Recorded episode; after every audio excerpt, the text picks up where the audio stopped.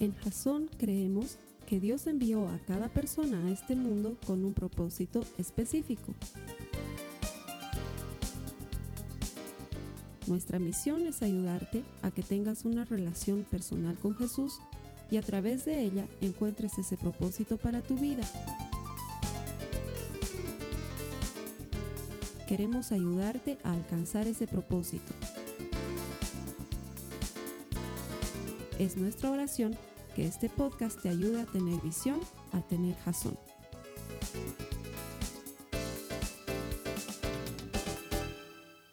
Hemos comenzado la semana pasada con una serie que creo que va a ser muy buena porque estamos hablando de las ventajas, los beneficios de la resurrección de Cristo. Y claro, comenzábamos así la semana pasada porque era Pascua de resurrección, pero nosotros celebramos la resurrección de Cristo todos los días, todas las semanas. ¿Por qué? Porque ese es el motivo por el cual hacemos todo lo que hacemos. Si Jesús no hubiese resucitado, si Él no hubiese vencido a la muerte, no hubiese vencido al pecado, no hubiera corrido la piedra, no hubiera salido de la tumba, seríamos las personas más miserables del mundo, me refiero a los cristianos. Estaríamos adorando un muerto, todo lo que hacemos no tendría razón de ser, oraríamos a alguien que no nos escucha, pero principalmente nuestra vida terminaría con la muerte y eso no es así. La semana pasada aprendíamos que gracias a que Jesús ha resucitado, nosotros tenemos esperanza en esta vida, Él escucha nuestras oraciones, atiende nuestro ruego, pero más importante, no hay condenación para los que estamos en Cristo Jesús y luego hay esperanza eterna. Él nos está esperando, nos ha preparado un lugar en la casa del Padre. Los cristianos deberíamos ser la gente más alegre del mundo. Y me va, a gustar leer en los comentarios aquí en la sala de chat, quisiera leerlo, la sana y la buena costumbre que teníamos antes de escribir en la sala de chat eh, cuando estamos proyectando el video. Me gustaría que escribas ahora en la sala de chat, por favor. ¿Quiénes aquí están alegres? Alguien que me diga, yo estoy alegre de haber recibido a Cristo, yo estoy alegre de que Él ha resucitado. Oye, estoy hablando en serio. Sobre todo, te, digo, entro a YouTube y es un silencio. Y no es que nadie ve el video. N, cientos de ven el, ven el video, pero nadie escribe lo que les estoy pidiendo. Por favor, ayúdenme a saber a quiénes estamos llegando. ¿Quiénes aquí están alegres porque han recibido por la resurrección de Cristo? Una vida eterna y esperanza. Yo estoy seguro que tú estás tan alegre como estoy yo. Hoy vamos a seguir en esta serie que se llama Él mueve la piedra y vamos a estudiar algo que considero que es fundamental para los cristianos. Y es que ya veíamos un poquito de eso la semana pasada. Hoy quiero que nos sumerjamos en esas aguas profundas. Le he puesto de nombre al mensaje El Espíritu no es pirata. sí, vaya título. Y es que quiero hacerte esta pregunta. ¿Quiénes alguna vez han comprado algo pirata? A ver, quiero que ahí en los comentarios cuéntenme quién es alguna. No se hagan a los oh, Carlos Alberto. Yo jamás compro nada pirata. Te cuento que en el mundo en el que vivimos y sobre todo si vives en Latinoamérica, muchas de las cosas que compras pensando que son originales en realidad son piratas. Es más, hay muchos ejemplos en mi país, sobre todo, de marcas grandes que no quieren entrar en nuestro mercado por dos razones. Primero, porque el mercado es muy chiquitito y segundo, porque ya está ocupado por la piratería, porque vas a encontrar marcas grandes representadas en productos eh, locales. Cosas que hacen aquí los bolivianos y que le ponen la marca internacional y que se ven igual, ¿no? Hay cosas que están muy bien hechas, pero hay otras cosas que son realmente truchas. Así le llamamos aquí en Bolivia. Trucho quiere decir de mala calidad y presumiblemente pirateado. Mucha gente piensa que el Espíritu Santo es algo así Piensan que en lugar de haber recibido al Espíritu Santo en su totalidad, han recibido una versión light, aguada, trucha, pirateada del Espíritu Santo. Y esa es mi tarea hoy, desmentir eso. Así que te voy a pedir que por favor vayamos a la palabra de Dios. Eso se encuentra en Romanos, en el capítulo 8, en el verso 11, dice la palabra de Dios. El Espíritu de Dios, quien levantó a Jesús de los muertos, vive en ustedes. Y así como Dios levantó a Cristo Jesús de los muertos, Él dará vida a sus cuerpos mortales mediante el mismo espíritu que vive en ustedes. Lo vuelve a decir Pablo, me encanta. Nos ha sido dado el mismo espíritu espíritu. Esto es bien importante de entenderlo, porque el mismo espíritu que levantó a Cristo de la tumba, es decir, el mismo espíritu que venció la muerte, el mismo espíritu que venció al pecado, es el mismo espíritu que nos ha sido dado y ese espíritu es el Espíritu Santo que es Dios mismo. Y de ahí es que quiero explicar cuatro mitos muy frecuentes en relación al Espíritu Santo que se dicen mucho por ahí, sobre todo en círculos cristianos, o quizás también algunos de ellos que vienen de un tema cultural que hemos recibido. El primer mito que quiero desmentir. La gente se me acerca mucho y me dice, pastor, por favor, óremelo usted. Y tengo tal necesidad y tengo cual problema y vienen y, me piden que ore. Y sabes qué? Ningún problema. Amo orar, me gusta orar por la gente, es una cosa muy hermosa, pero el mito viene aquí. Me dicen, es que a usted el Señor sí le escucha, porque usted tiene más espíritu que lo que yo tengo. ¿Yo más espíritu? ¿De dónde sacas eso? Te ha sido dado el mismo espíritu. Es más, no solamente el mismo espíritu que el pastor, porque alguna gente tiene idealizada ya al pastor.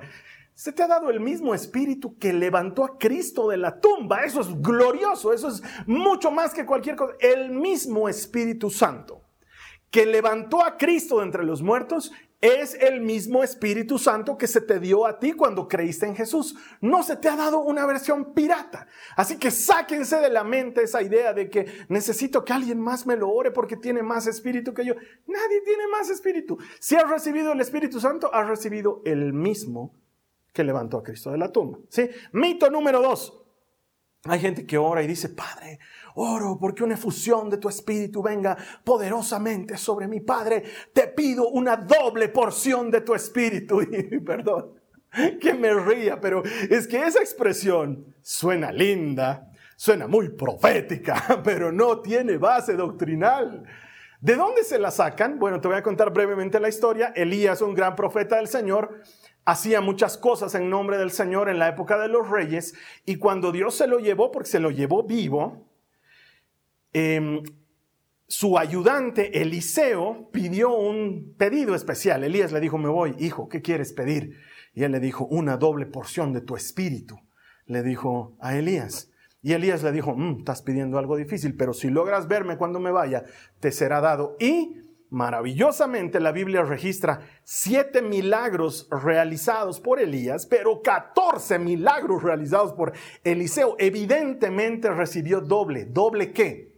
Doble porción del ministerio, doble porción de la unción que acompañaba a Elías, porque el Espíritu no viene por porciones. No es como comprar helado. No es que tú vas y dices, ah, yo quiero una, una, porción simple de Espíritu Santo, sale y el otro dice, yo quiero doble, entonces, pa, pa, no hay tal.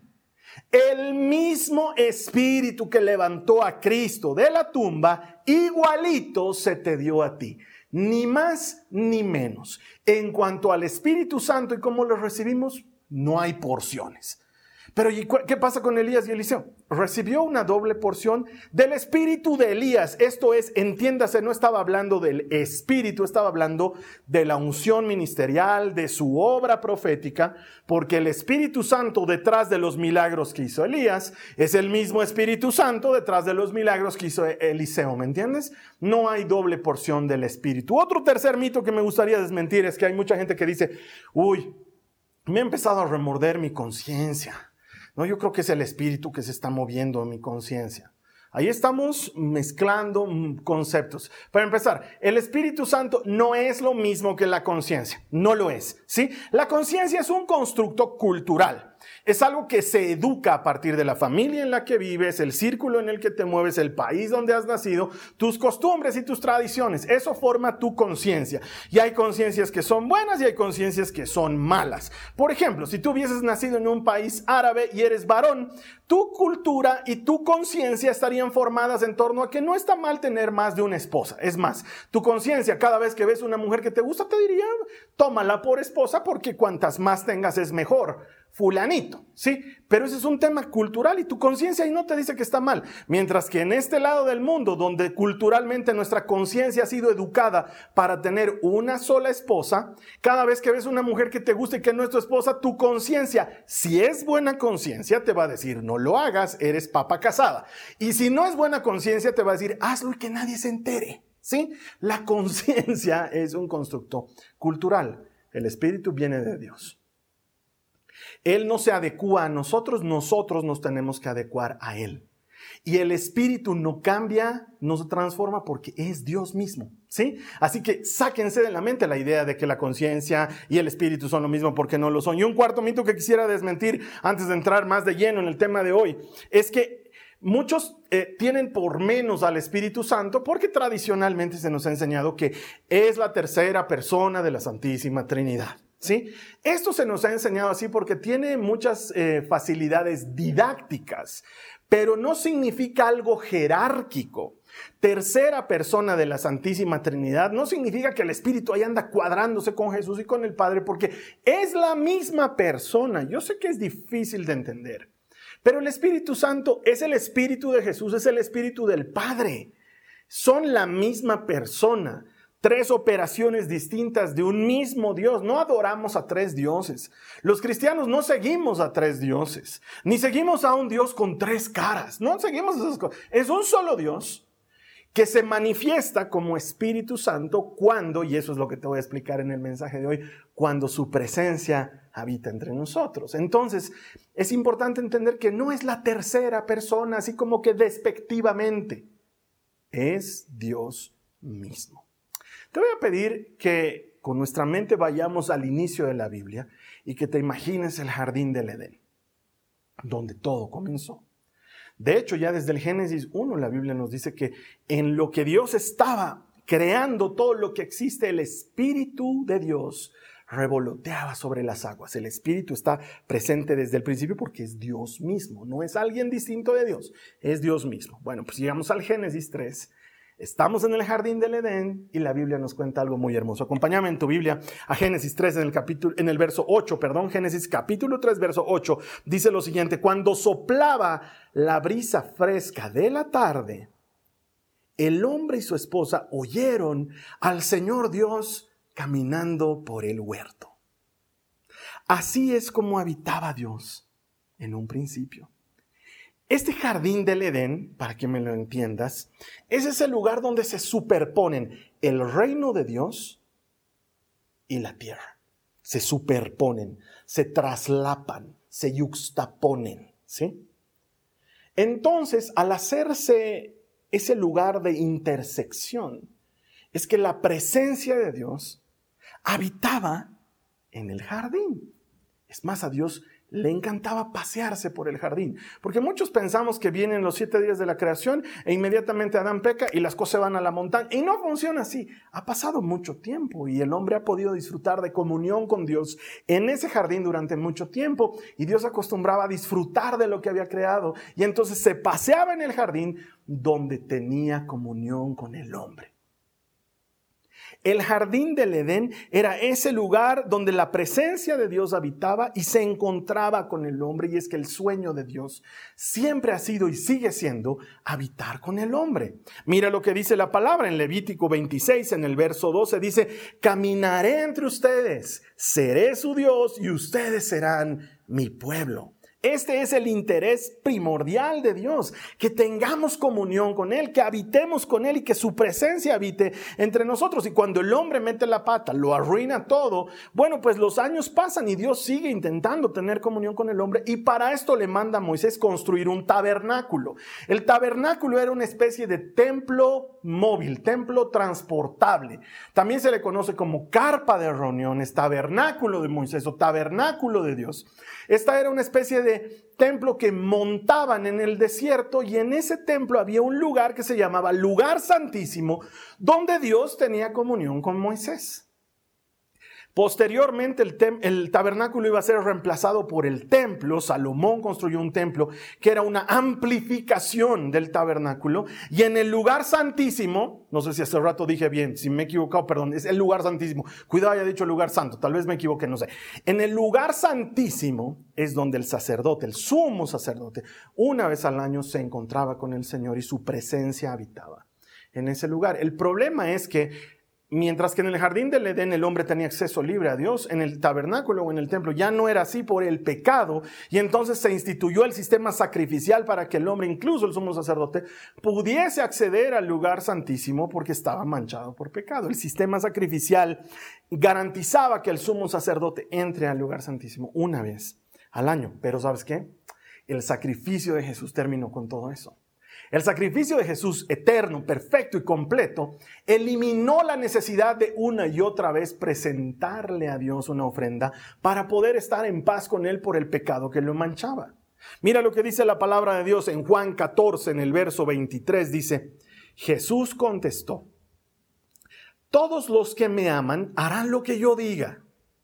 Mi Padre los amará y vendremos para vivir con cada uno de ellos. Esta es la promesa. El Señor anhela vivir con nosotros. Entonces, ya no hay jardín del Edén donde tener comunión. Ya no hay tabernáculo, templo o necesidad de Él para tener comunión con Dios. ¿Por qué? Porque ahora el tabernáculo, el templo, el jardín del Edén se ha trasladado a tu corazón. Acaba de decirlo Jesús, vendremos y habitaremos en ti, vendremos y habitaremos en ti. Ahora la presencia de Dios se encuentra con el hombre, en el corazón del hombre. Esa presencia es su Espíritu Santo. El corazón del hombre ahora es el jardín del Edén. Tu corazón ahora es el tabernáculo de reuniones, el lugar donde la presencia de Dios tiene comunión contigo. Eso es extraordinario, es impensable. Dios podía haber elegido cualquier lugar en el universo para habitar, pero eligió habitar en ti, eligió habitar en mí. Y cada vez que tú y yo nos acercamos a Él, en realidad estamos hablando con el Espíritu que está en nuestro corazón. Desde que nacemos, todos recibimos un Espíritu que no es el Espíritu Santo.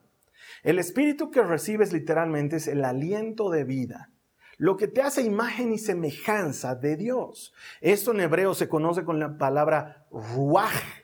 Sí, así, ruach, ese tiene que haber. Ruach literalmente significa aliento, vida. En griego es la palabra neuma, que significa lo mismo, aliento, vida. Todos recibimos ese aliento, esa vida al momento de ser concebidos y nacer. Pero cuando crees en Jesucristo, ese espíritu tuyo, ese aliento de vida tuyo, se hace uno con el aliento de vida de Dios mismo y ya nunca más se separan. Por eso Pablo dice, ya no vivo yo, ahora vive Cristo en mí. Cristo viene a habitar en nosotros por medio de su Espíritu Santo. Mira la base bíblica de esto. Romanos 8:16 dice, pues su Espíritu se une a nuestro Espíritu para confirmar que somos hijos de Dios. Alguien debería decir amén a esta palabra. Su espíritu se une a nuestro espíritu para, que, para confirmar que somos hijos de Dios. Cuando creemos en Jesús, tu espíritu y el espíritu del Señor se hacen uno y no se separan más. Y eso nos confirma como hijos de Dios. Entonces, mi hermana, mi hermano, esto nos da una ventaja sobrenatural. Eso nos otorga una ventaja sobrenatural que si Jesús no hubiera resucitado, no tendríamos. Pero porque Jesús resucitó y venció a la muerte, es que ahora tenemos el Espíritu en nosotros. Y no cualquier espíritu, no una versión aguada de ese espíritu, no un espíritu trucho, pirata. El mismo Espíritu que levantó a Cristo de los muertos es el mismo Espíritu que te ha sido dado a ti y que me ha sido dado a mí. Dios mismo. No un pedacito de Dios, Dios completo, ¿sí? Porque el Espíritu Santo no es un pedacito de Dios, es Dios mismo. Y eso nos da una ventaja sobrenatural. Porque el espíritu que hemos recibido no es un espíritu trucho, no es pirata. Entonces, por ejemplo, es mejor que el ángel de la guarda. Has debido escuchar alguna vez eso, sobre todo los que venimos de una tradición cultural católica que en Latinoamérica es la mayoría de los latinoamericanos, muchas veces hemos escuchado esto. Hemos escuchado, se nos ha enseñado a rezar o repetir esa oración que menciona al ángel de la guarda. Y mira lo que dice la palabra del Señor. En el Salmo 34, en el verso 7 dice lo siguiente, pues el ángel del Señor es un guardián rodea y defiende a todos los que le temen. el ángel del Señor protege. Entonces, el ángel, el ángel en hebreo malak, que significa mensajero.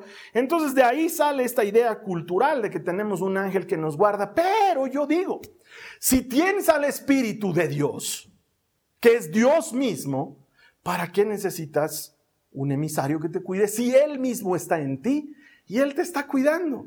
Yo me acuerdo que cuando era chiquito, mi abuelita, la mamá de mi mamá, que yo le decía mamá María, mi mamá María, me enseñaba algunos rezos propios de, esa época, además propios de una persona que ha crecido en esa cultura. Ella me enseñaba, por ejemplo, que cuando había tormenta, a mí cuando era chiquito me asustaban los rayos y los truenos, hoy en día ya no. Pero, por ejemplo, a mis hijas, a la Carly todavía pues, ah, hacen así. No, a mí no, hasta me gusta ver esas cosas. Pero cuando era chiquito, claro, me asustaba.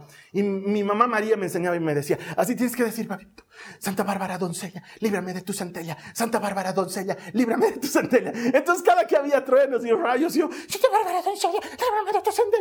Claro, porque tenía miedo. Y porque mi abuelita me estaba diciendo que eso me iba a proteger. Ahora yo te digo, hay algo más grande protegiéndote el Rey de Reyes, el Señor de los Señores. Él vive en tu corazón. Alguien debería decir amén a eso. O también me enseñó mi mamá María. Me decía, eh, porque yo desde chiquito le he tenido miedo a los perros, aún no, y no sé si lo he superado realmente, pero cuando estábamos en la calle y un perro nos ladraba, nos gruñía, mi, mamá María me enseñaba y me decía, tienes que pasar sin mirarlo y tienes que repetir, San Roque, San Roque, San Roque, San Roque, San Roque, San Roque, porque es el santo que te protege de los perritos. no necesitas la protección de un santo cuando el Dios del universo está contigo. Él es Emanuel, Dios con nosotros. Él te guarda, Él te protege. Entonces, el ángel guardián del que nos habla la palabra es Dios mismo. Es Él cuidándote y protegiéndote. Esto me trae a la memoria un video que me pasó mi papá el otro día por WhatsApp. Lo has debido ver, medio mundo lo ha debido ver porque decía forward many times. Eso quiere decir que muchas veces lo habían compartido. Y el video mostraba a una familia que estaba llegando a su casa y dos hombres en motocicleta se acercaban a asaltarnos. Y contrariamente a lo que uno espera, en lugar de que el, el hombre de la familia reaccione y contraataque, se pone de rodillas y se pone a orar, a clamar a Dios a viva voz y clamaba y decía, Señor, protégenos.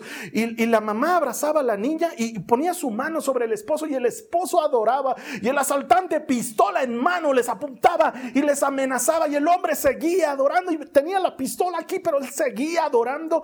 Y de pronto algo extraordinario ocurre. Primero que el otro motoquero lo abandona, lo deja a su amigo asaltante. Y luego el otro asaltante empieza a marearse bota el revólver, cae de rodillas y levanta sus manos. Y sabes que la familia empieza a orar por él y ponen manos. Y se ve que el papá levanta el revólver y lo guarda y lo bota en otro lugar y oran por él. Y luego lo meten a su casa a seguir orando. Yo digo, ¿qué pasó ahí? ¡Wow! El ángel del Señor acampa junto a los que le temen y los defiende ese ángel es el mismo Espíritu de Dios. Porque no te olvides, ángel en nuestra cabeza suena a hombre con alas y con aureola y no, sácate esa idea. Ángel significa mensajero y el mensajero del Señor es Cristo y el Espíritu de Cristo habita en nuestros corazones. Él estaba protegiendo a esa familia. O nunca me olvido el testimonio de este otro hermano de otra iglesia, hermana aquí en La Paz, que cuenta que me estaban asaltando, dice, llegaron unos asaltantes y yo no sabía qué hacer, dice él. Entonces, lo único que me, eh, se me ocurrió en ese momento es empezar a decir, en el nombre de Jesús, aleluya, santo, mi alma te alaba, aleluya, Cristo vive. Dice que empezó a gritar así como loco todas las cosas que alguna vez había escuchado en la concreta. Y dice que los asaltantes quedaron así como tontos y escaparon del lugar. El ángel del Señor y este es Jesucristo, por medio de su Espíritu que habita en nosotros, te defiende. Es mucho mejor. No, has recibido un espíritu pirata, has recibido el mismo Espíritu de Cristo. El Espíritu no es pirata, nos liberta, nos conduce, nos hace valientes, es lo que dice la palabra. Acompáñame a Romanos en el capítulo 8. Vamos a leer versos saltados. Vamos a leer primero el verso 2 Luego vamos a leer el verso 14 y luego el verso 15. Romanos 8 dice, y porque ustedes pertenecen a Él, el poder del Espíritu que da vida, los ha libertado del poder del pecado que lleva a la muerte. Verso 14. Pues todos los que son guiados por el Espíritu de Dios son hijos de Dios. Y ustedes no han recibido un espíritu que los esclavice al miedo. En cambio, recibieron el espíritu de Dios cuando Él los adoptó como sus propios hijos. Aleluya. Él nos ha adoptado. No éramos hijos, pero al creer en Jesús nos hemos hecho hijos por la sangre del Cordero. Y ese Espíritu Santo primero nos hace libre del yugo del pecado. Tú y yo no estamos atados al pecado, mi hermano, mi hermana. Esta es una verdad que tenía que decirse y se dice en este momento. Tú puedes rechazar el pecado. Claro que lo puedes hacer podemos elegir, somos libres. Si nosotros pecamos es porque elegimos pecar y no deberíamos. La palabra de Dios dice que no es coherente. Y quizás digas, trato hermano, trato, trato. Sí, todos tratamos, tratamos. ¿Qué tal si en lugar de tratar te entrenas? Puedes elegir porque ya no hay la fuerza dominadora del pecado de muerte, ya no está. La venció Cristo al morir. Y el mismo espíritu que venció eso te ha sido dado, me ha sido dado. Podemos ser completamente libres de cualquier vicio, de cualquier enfermedad, de cualquier problema. Podemos, somos libres, ya lo somos. Hay alguien que necesitaba escuchar esto. Ya eres libre. Ya eres libre. Jesús ya te dio libertad y tienes al Espíritu Santo, toda la fuerza del universo está en ti, porque Él habita en ti, Dios con nosotros. Él ha decidido morar en nuestros corazones. Y luego la Biblia dice que no hay condenación para nosotros porque hemos sido hechos libres y por lo tanto Él nos conduce. Los que son guiados por el Espíritu son hijos y nosotros podemos ser conducidos por el Espíritu. Él nos puede llevar a entendimiento, Él nos puede llevar a conocimiento, Él nos puede ayudar a tomar buenas decisiones. No sé si te quedas hasta el final los servicios cuando terminamos. Yo siempre oro para que el Señor te dé la capacidad de tomar buenas decisiones. Sabes que el Espíritu en nosotros es capaz de conducirte a tomar una buena decisión. Algunos de nosotros ahora estamos necesitando tomar una decisión. ¿Qué tal si le pides al Espíritu que te conduzca? Y Él, al conducirte, te libra del temor. No te ha sido dado un espíritu de miedo, porque el espíritu que has recibido no es pirata. Has recibido el mismo espíritu de Cristo y con Él puedes enfrentarlo todo. Él es tu guardián. Él te da fuerzas. Él te protege. Él te hace capaz de vencer. ¿Por qué? Porque Él ya venció. Entonces, ¿qué tenemos que hacer? Acostumbrarnos a su voz. En lugar de estar esperando que las señales se den para obrar, acostúmbrate a tener comunión con el Espíritu. No te olvides el Génesis, el Señor se salía a pasear en el fresco de la tarde y el hombre tenía comunión con Él. Tú puedes tener comunión con Él. El jardín del Edén ahora está en tu corazón. Puedes tener comunión con Él y hablarle y escucharle y permitir que Él te guíe. Pero lastimosamente muchas personas cristianas prefieren vivir por señales. Se parecen a este hombre Gedeón, a este juez del Antiguo Testamento. No sé si conoces su historia, pero entre las muchas cosas que él pasó con Dios, una y otra vez, porque no creía que el Señor podía utilizarlo, una y otra vez lo ponía a prueba al Señor y le decía, Señor, por favor, voy a dejar este vellón de lana en el piso, que mañana haya llovido en todo, el rocío haya caído en todas partes, menos en el vellón de lana. Si está seco, se quitó te voy a hacer caso. Y el Señor le hace caso. Al día siguiente el vellón está seco, se quita. Entonces, Señor, perdón que sea tan abusivo, pero te voy a pedir una cosa más. Que mañana cuando yo venga, el vellón esté mojado y la tierra esté seca, se quita. Y al día siguiente viene y escurre el vellón y estaba mojado y la tierra estaba seca, sequita. Y mucha gente adopta la mala costumbre de Gedeón y empiezan a vivir por señales, ¿no? Entonces, si esto se da, quiere, quiere decir que es del Señor. Y si no se da, entonces no debe ser del Señor. Y si esto ocurre, entonces es del Señor. Es más, oran así, le dicen, Señor, por favor, si mi suegra viene hoy día, entonces quiere decir que me tengo que quedar en mi casa. Y si no viene, quiere decir que puedo salir. O sea, ¿por qué no desarrollas comunión con Él? Para tomar decisiones, para que Él te hable. Estás como Homero Simpson. En serio, hay un capítulo en el que Homero se vuelve cristiano. Entonces, en la noche va a orar al pie de su cama y lleva con él una bandeja donde hay leche y galletas y la pone en la cama y se pone de rodillas y ora y le dice, oh buen Señor, te doy gracias por, no sé, no me acuerdo, por el día o algo por el estilo. Y le dice, y te ofrezco humildemente esta ofrenda de leche y galletas. Señor, si quieres que me coma la leche y las, que me coma las galletas y me tome la leche, no hagas nada gracias. Y se come las galletas y se toma la leche. No me tomes el pelo. No podemos vivir por señales porque no vivimos por vista. Nosotros vivimos por fe entrenate a escuchar la voz del Espíritu Santo.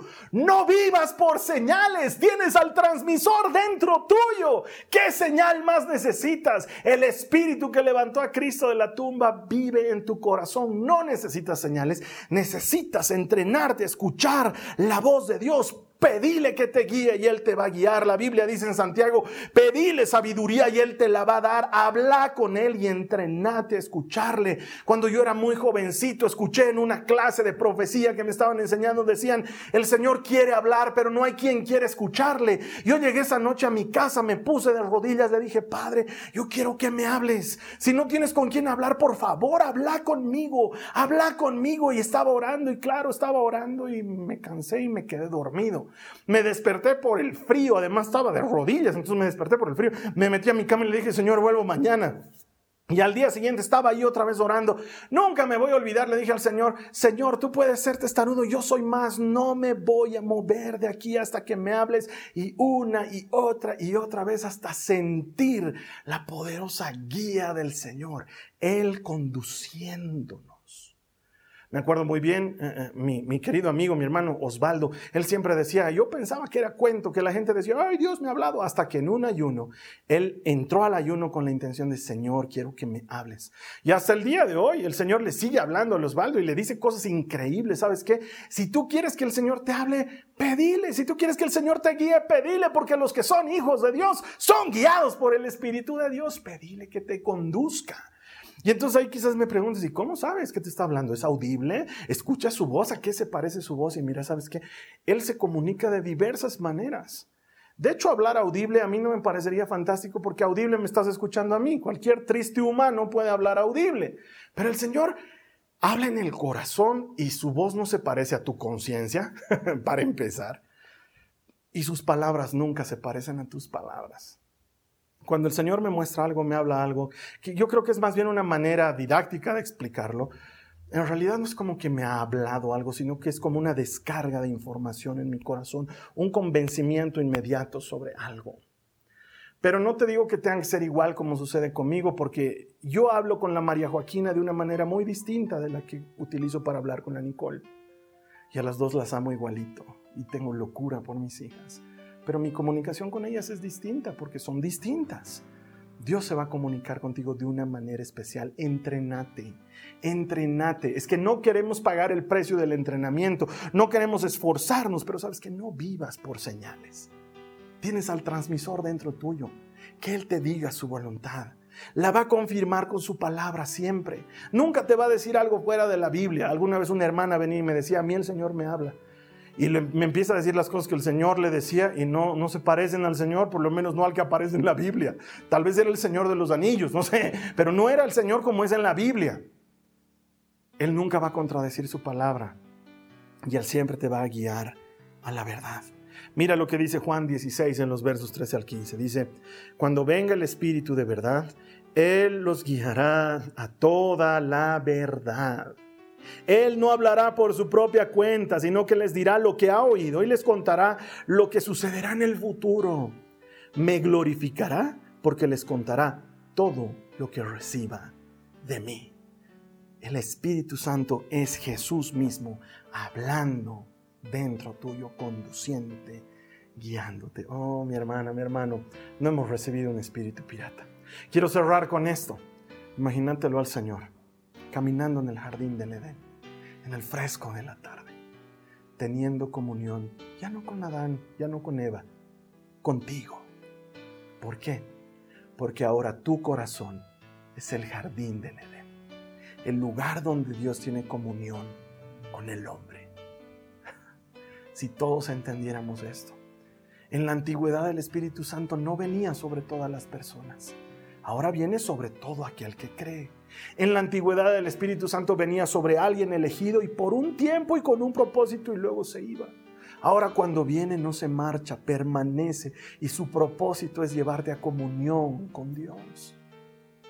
Cuando David pecó, su única desesperación era, Señor, no me quites tu espíritu. Él no estaba preocupado por el reinado o por los tesoros o el palacio, él estaba preocupado por no perder su comunión con Dios. Quizás esto hacía que David haya sido un hombre conforme al corazón de Dios, porque su mayor anhelo era tener comunión con Dios. No me quites tu espíritu. Hoy te tengo una buena noticia. Jesús ha resucitado y el mismo espíritu que lo levantó de la tumba está contigo hoy si le crees. Yo te quiero invitar a orar. Le vamos a decir al Señor gracias por su espíritu. Y si nunca has recibido al Espíritu Santo, te voy a dar un espacio de oración para que lo hagas. ¿Te parece? Es muy sencillo. Primero vamos a darle gracias. Los que hemos recibido el Espíritu Santo, démosle gracias. Dile conmigo a Jesús, te doy gracias Señor por haberme dado tu Espíritu Santo, porque no se va, porque permanece conmigo. Gracias, dile, gracias Señor por tu Espíritu. Señor, no quiero contristarte, no quiero Señor apagar tu fuego en mí, quiero mantenerlo encendido. Señor, ayúdame a hablar continuamente contigo guíame, condúceme, háblame, dame sabiduría, muéstrame el camino que debo tomar. Señor, si tú me guías, la vida es distinta. Me confío a ti, me entrego a ti y te doy gracias, dale gracias a Jesús, dile, te doy gracias que me has dado tu mismo espíritu. Gracias, amado. Y si tú nunca has recibido el Espíritu Santo, para eso hacemos la oración del final, para recibir al Espíritu. Lo único que tenemos que hacer es pedirle perdón por nuestros pecados, aceptar a Jesús como Salvador y entonces la palabra promete que el Espíritu viene sobre todo el que lo pide. Quiero guiarte en esta oración. Es para los que nunca han recibido al Espíritu.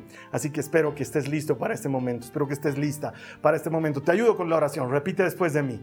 Señor Jesús te pido perdón de todos mis pecados.